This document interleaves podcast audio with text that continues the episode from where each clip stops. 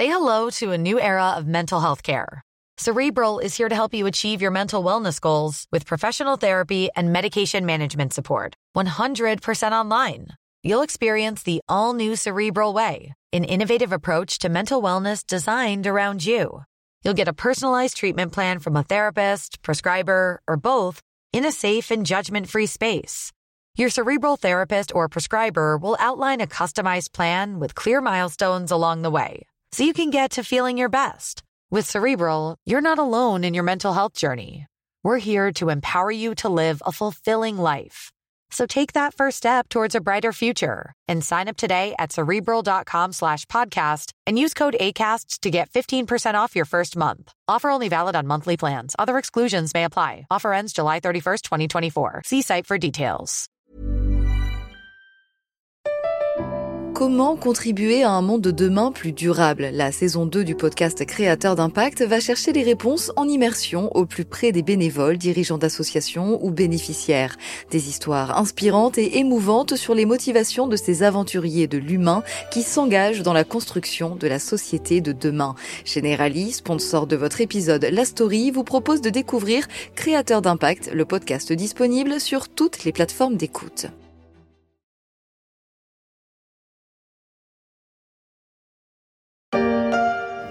Et un journaliste invente une formule restée célèbre quand Renault s'enrhume, la France éternue. Malgré cela, la productivité de l'usine ne cesse d'augmenter. Les carnets de commandes sont pleins pour 18 mois. Une archive de l'INA qui revient sur l'épopée industrielle de Renault. On y parle d'un autre temps, celui de la fin des années 1940, quand la régie, comme on l'appelait, fait face au défi de la forte croissance de la production industrielle.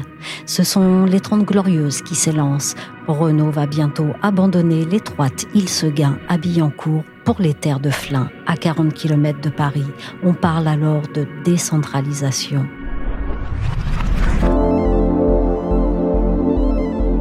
Mais revenons au présent, autre temps, autre défi. Aujourd'hui, pour Renault, il est électrique.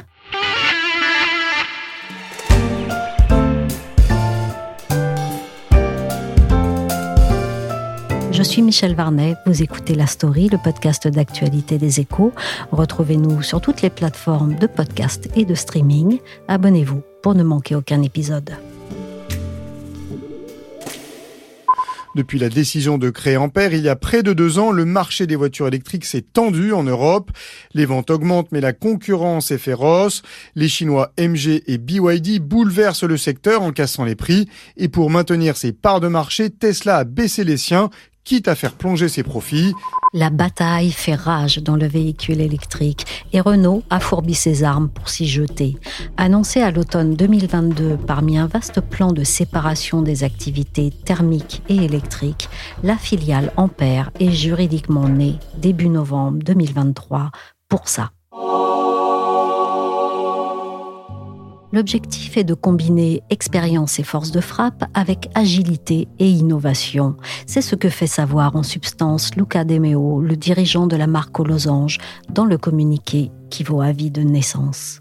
On peut le traduire par un pont pas toujours facile à jeter entre l'industrie du passé et celle du futur. Pourtant, dans l'électrique, on ne peut pas dire que Renault en soit son coup d'essai. Renault peut se flatter d'avoir été l'un des pionniers du marché, notamment avec ce modèle qui est la Zoé, qui a été lancé en 2012, il y a plus de dix ans, et qui a longtemps été l'un des seuls modèles électriques disponibles à la vente en France. Lionel Steinman est journaliste spécialiste du secteur automobile aux échos. Le problème, c'est que le marché n'a pas décollé, notamment parce qu'il n'y avait pas beaucoup de bornes de recharge pour recharger sa voiture, donc les acheteurs ne se sont pas bousculés, et à un moment, Renault a un petit peu mis le frein à main dans ses efforts dans l'électrique. Ce qui fait que lorsque le marché a vraiment commencé à décoller, en 2019-2020, eh bien, Renault n'avait pas vraiment de nouveautés à mettre en avant. Résultat, depuis un an, sa part de marché dans l'électrique est vraiment en train de dégringoler. Quelle place occupe-t-il aujourd'hui? Eh bien, hélas, ça n'est pas brillant. Aujourd'hui, Renault ne vend que trois modèles, dont deux sont en fin de vie. La Zoé et la version électrique de la Twingo, en effet, ne seront plus vendus à partir de l'année prochaine, car il va y avoir un changement réglementaire et Renault a décidé de ne pas investir pour mettre ces modèles à la norme. Alors, il reste sur l'étagère la Mégane E-Tech, qui a été lancée au début de l'an dernier et sur laquelle Renault au départ fondait de gros espoirs. mais sa carrière commerciale se révèle assez décevante. Tous ceux qui l'essayent vous diront que c'est une très bonne voiture. Le problème, c'est son prix de vente. Ça démarre à partir de 38 000 euros et la concurrence directe a un prix d'appel nettement plus bas. On peut prendre par exemple la MG4 qui, elle, commence à 30 000 euros, ou alors avec des performances plus élevées que la E-Tech, on a les deux modèles de Tesla, la modèle 3 et la modèle Y, qui, après les baisses de prix du début d'année, se sont retrouvés en concurrence directe avec Renault, avec la E-Tech. Donc du coup, les ventes ne sont pas très bonnes. Cette voiture se vend pour plus de la moitié en France et la part de marché n'atteint que 2,2% de toutes les ventes de voitures électriques en Europe. C'est assez peu.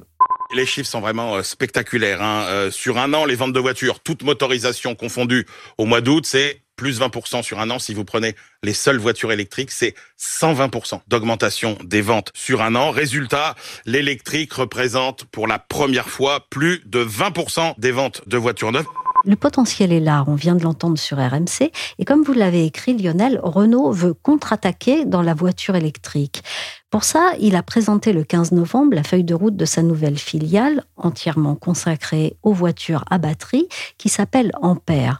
Alors Ampère, c'est sa force de frappe, sa botte secrète pour revenir dans le jeu? En tout cas, c'est vraiment le symbole, c'est vraiment la manière pour Renault de matérialiser les efforts pour faire ce comeback, car avec l'interdiction de la vente des moteurs thermiques pour les voitures neuves en Europe à partir de 2035, Renault est condamné à refaire son retard dans l'électrique, sinon le constructeur va disparaître. Alors, pour mener cette contre-attaque, Luca De Meo, le patron de Renault, a choisi de créer une filiale spécialisée, et donc cette filiale, c'est Ampère. Ampère, ça ne sera pas une marque commerciale, les voitures seront toujours de marque Renault, mais c'est cette filiale qui va les concevoir et les fabriquer, et les fabriquer dans ce groupe d'usines qui est situé dans les Hauts-de-France et qu'on appelle Electricity. Donc, Ampère a été créé officiellement le 1er novembre dernier à partir des ressources dont disposait déjà Renault. Cette société compte donc dès sa naissance 11 000 salariés et sur ces 11 000 salariés, 35% sont des ingénieurs. Les objectifs financiers, c'est 10 milliards d'euros de chiffre d'affaires dès 2025 et plus de 25 milliards en 2031.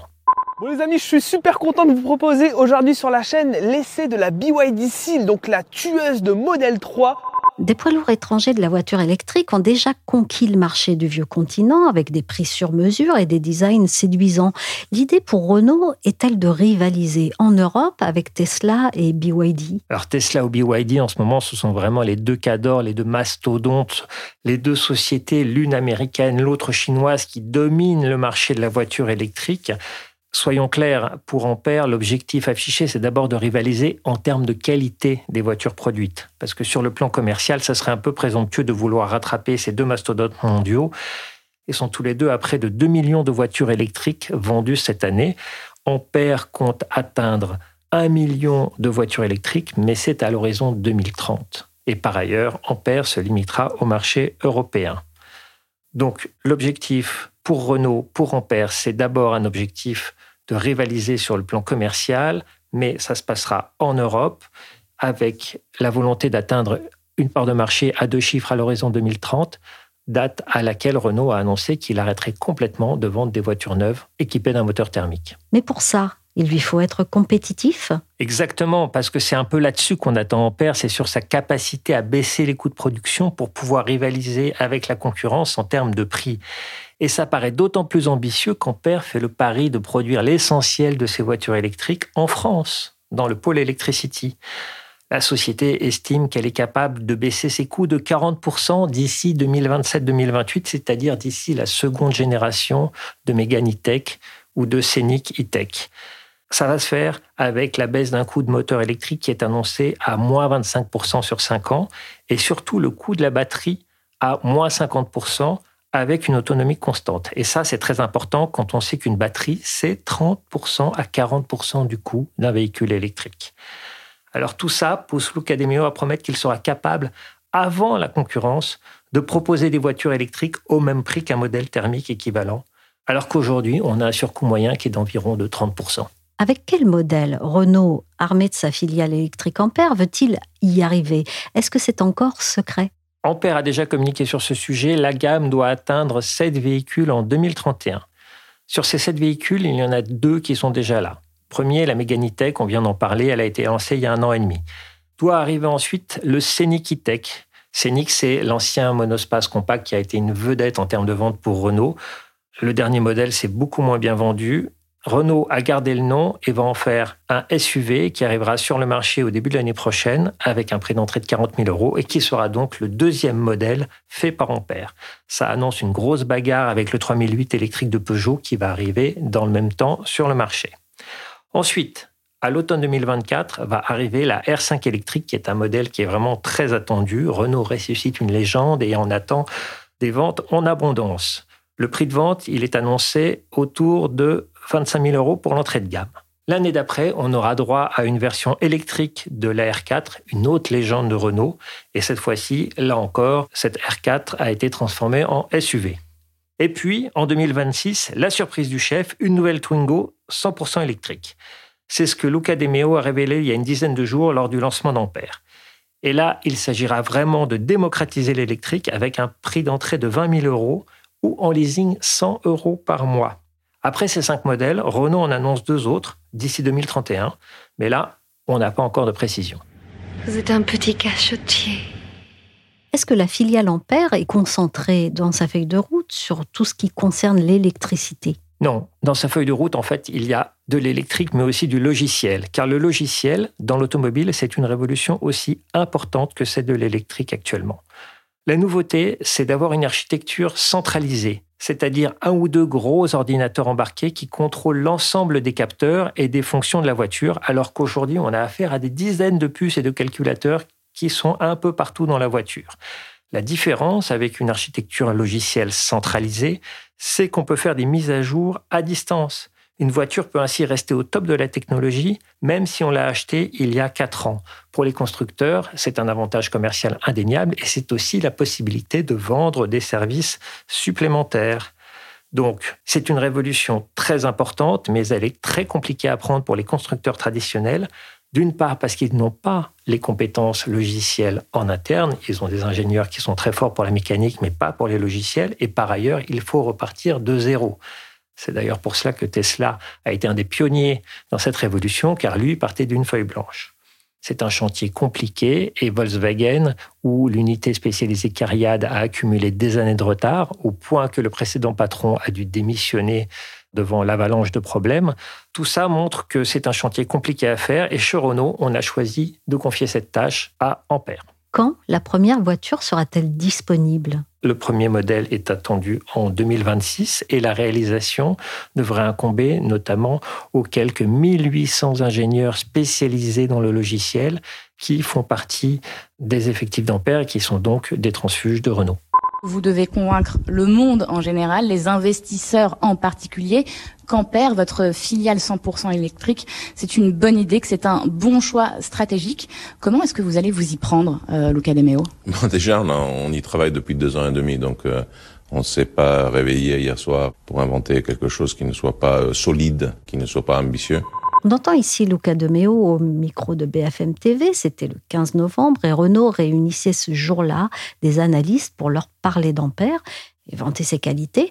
Pourquoi cette entreprise de séduction, Lionel? Parce que pour Luca De Meo, faire d'Ampère une filiale, c'est aussi l'opportunité d'ouvrir son capital. Il y voit deux intérêts. D'abord, faire rentrer du cash, parce que la transition vers l'électrique, ça demande beaucoup d'investissement. Mais l'objectif, c'est également d'embarquer à bord de la filiale des partenaires de référence qui amènent leur expertise. C'est notamment le cas de l'américain Qualcomm, qui est un des acteurs essentiels dans le logiciel et qui envisage d'investir dans Ampère, dont il est déjà l'un des partenaires privilégiés.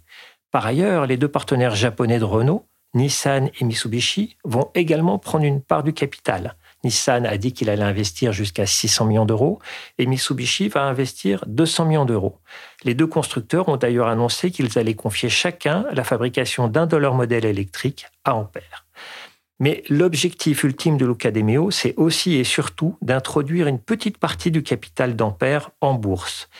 Il dit qu'il veut le faire non pas pour lever du cash, mais parce que la bourse, parce qu'elle implique des reportings réguliers et parce qu'il s'agit de rendre des comptes aux actionnaires, la bourse doit contribuer à rendre Ampère plus performant. L'objectif est de faire cette introduction partielle en bourse au premier semestre 2024, ce qui n'apparaît pas évident parce que la conjoncture n'est pas très favorable. La direction assure en tout cas qu'elle ne fera pas cette opération coûte que coûte. Il ne s'agit pas, dit-elle, de brader Ampère. Que pensent les analystes d'Ampère? Alors, Luca De Meo va continuer son travail de persuasion. Il doit faire ce qu'on appelle des roadshows pour aller euh, rencontrer directement les investisseurs ou, continuer à rencontrer les analystes. Pour l'instant, le cours de Renault n'a pas réellement évolué suite à la présentation d'Ampère le 15 euh, novembre. Certains analystes en septembre se sont montrés assez sceptiques sur euh, la possibilité de valoriser correctement Ampère. Il y a notamment une note d'analyse du BS qui estimait que Ampère ne valait en réalité que 3 à 4 milliards d'euros, alors que Luca semble-t-il, pense que Ampère vaut plutôt 8 à 10 milliards. Donc il y a une vraie divergence entre les deux estimations. On ne sait pas encore où le marché va atterrir le moment venu et à partir de quel moment Renault décidera ou pas de faire cette opération. La filiale Ampère de Renault doit encore séduire les marchés. Mais concrètement, physiquement, pourrait-on dire, à quoi va ressembler ce pur player destiné à tracer l'avenir électrique du constructeur Va-t-il suivre un modèle d'usine du futur centralisé pour écrire les décennies à venir d'une firme née en 1898 Ou alors là aussi, il va falloir se réinventer. Renault doit absolument produire plus vite et moins cher s'il veut se faire une place dans le match de l'électrique face à des concurrents très agressifs, qu'il s'agisse de Tesla ou des constructeurs chinois. Florian Motion est journaliste aux échos. Et pour y parvenir, Ampère a été pensé comme un écosystème industriel, avec des moyens de production les plus concentrés possibles géographiquement. L'objectif affiché est que 80% des fournisseurs soient situés à moins de 300 km la direction de Renault avait pris les devants puisqu'à l'automne 2021, elle a créé le pôle Electricity, qui est en fait le regroupement de trois de ces usines installées dans le département du Nord et qui sont distantes de 120 km au maximum. Il y a l'usine de Douai, qui est le site historique des modèles espace et scénique et qui assemble déjà la Mégane tech L'usine de Maubeuge, spécialisée dans les utilitaires et qui a fait ses premières armes dans l'électrique avec l'assemblage du Kangoo e-tech. Et l'usine de Ruitz, spécialisée dans la fabrication de boîtes de vitesse. À ce triptyque s'ajoute l'usine de motorisation de Cléon près de Rouen, en Seine-Maritime, mais qui est comprise dans ce rayon de 300 km. Et en plus des sites de production, Ampère va récupérer deux centres techniques Renault, un à Lardy dans l'Essonne, qui comprend notamment un laboratoire de recherche sur les cellules de batterie, et un autre, le Renault Software Factory pour les logiciels, à Toulouse. Au total, Ampère, ce sera 11 000 salariés, dont un gros tiers d'ingénieurs, et en s'appuyant sur des sites existants, Renault veut assurer un démarrage rapide pour Ampère, puisque le pôle Electricity aurait d'emblée une capacité de 400 000 véhicules par an. Alors le cœur du réacteur de la voiture électrique, c'est bien sûr la batterie. Dans cet écosystème d'Ampère, d'où viendront-elles? Là encore, l'objectif va être de rapprocher autant que possible la production de batteries des sites d'assemblage, même si pour l'instant, en attendant, Renault se fournit en Chine. Ampère a deux fournisseurs identifiés. Le premier, c'est le sino-japonais Envision AESC, qui est en train de construire à Douai une usine d'une capacité de 9 gigawattheures par an. Et le démarrage est prévu pour l'an prochain, sachant que des négociations sont en cours avec Renault pour une nouvelle ligne de production.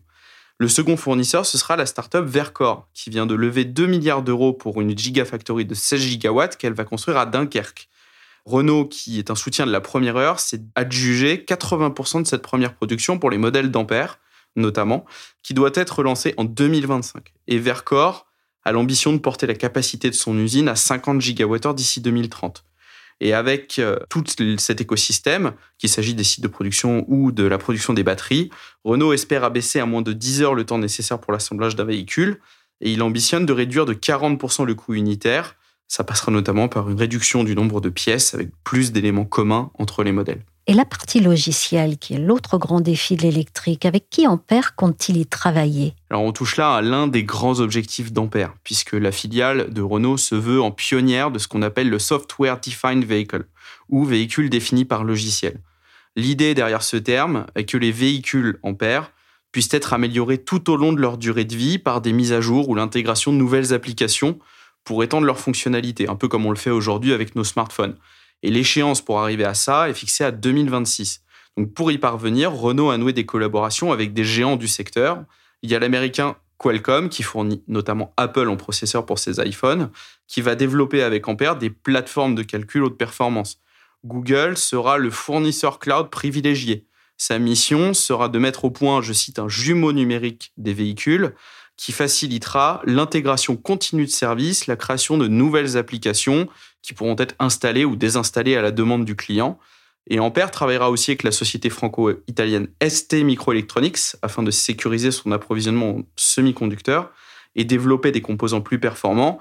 Et enfin, on a l'équipementier français Valeo qui fournira des composants électroniques et électroniques tout en contribuant au développement logiciel. Merci à Florian Motion, journaliste aux échos, et merci à Lionel Stenman, spécialiste du secteur automobile aux échos. La story s'est terminée pour aujourd'hui. Cet épisode a été réalisé par Willigan.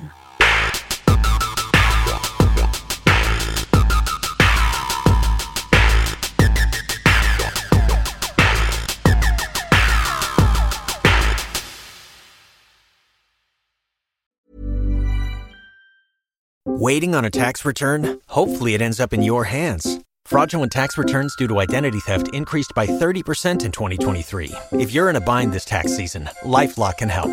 Our US based restoration specialists are experts dedicated to helping solve your identity theft issues. And all Lifelock plans are backed by the Million Dollar Protection Package. So we'll reimburse you up to the limits of your plan if you lose money due to identity theft. Help protect your information this tax season with LifeLock. Save up to 25% your first year at LifeLock.com slash aware.